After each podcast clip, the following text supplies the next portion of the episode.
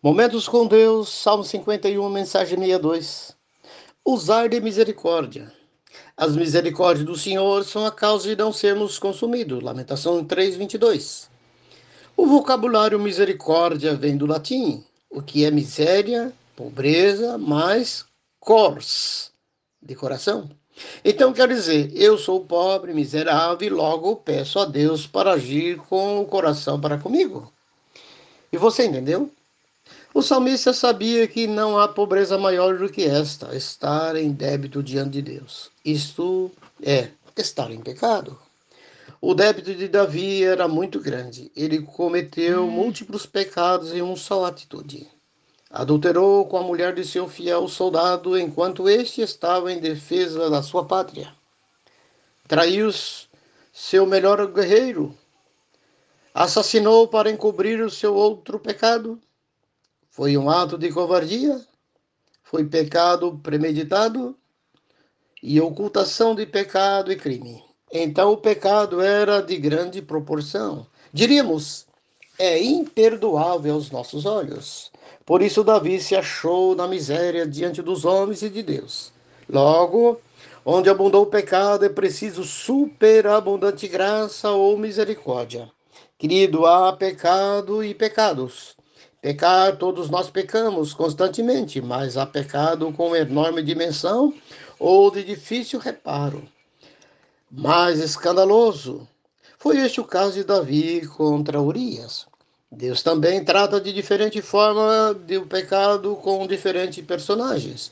Há milhões de pessoas por aí pecando no atacado e Deus não está se manifestando tanto com tais pecadores.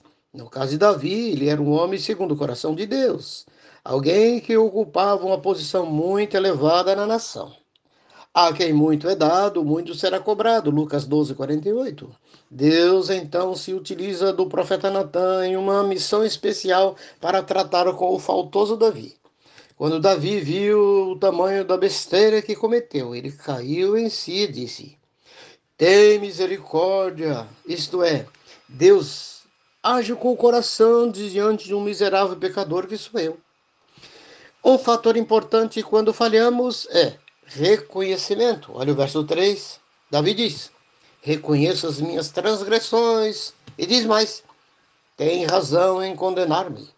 Você também já reconheceu sua miserabilidade de pecado diante de Deus? Atente.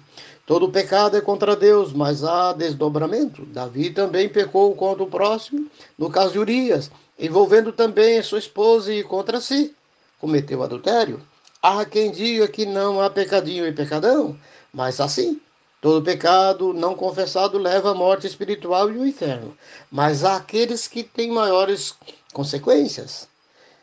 Chamo-lhe a atenção para o seguinte: você reconhece que pecou e que vive em pecado?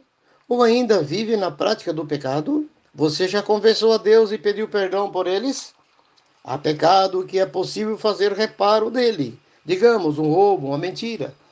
Outros são irreparáveis, somente fazendo uso do sangue de Cristo Jesus no Calvário.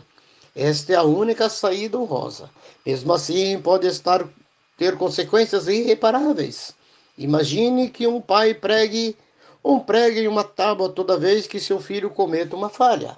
Mesmo que o filho reconheça e peça perdão e solicite que os pregos sejam extraídos, ficarão na tábua as suas cicatrizes. Há no céu um sinal do pecado do homem, cicatrizes dos cravos. Mesmo que o homem se arrependa e seja salvo, mas os sinais nas mãos e nos pés de Cristo estão lá. Então, se você agora pedir perdão de seus pecados, Deus tem uma habilidade e, e nem mais se lembrar deles mas há efeitos colaterais que podem lhe acompanhar até o túmulo. Davi foi sim perdoado, mas houve um desdobramento muito grande em sua vida, resultante dessa falha. Leia o texto de 2 Samuel 11. Querido, mesmo que os seus pecados não sejam tão escandalosos, você precisa acertar com Deus ainda agora. Caso não queira correr o risco de ir para o inferno com, por falta de perdão. Pense nisto. Deus te abençoe.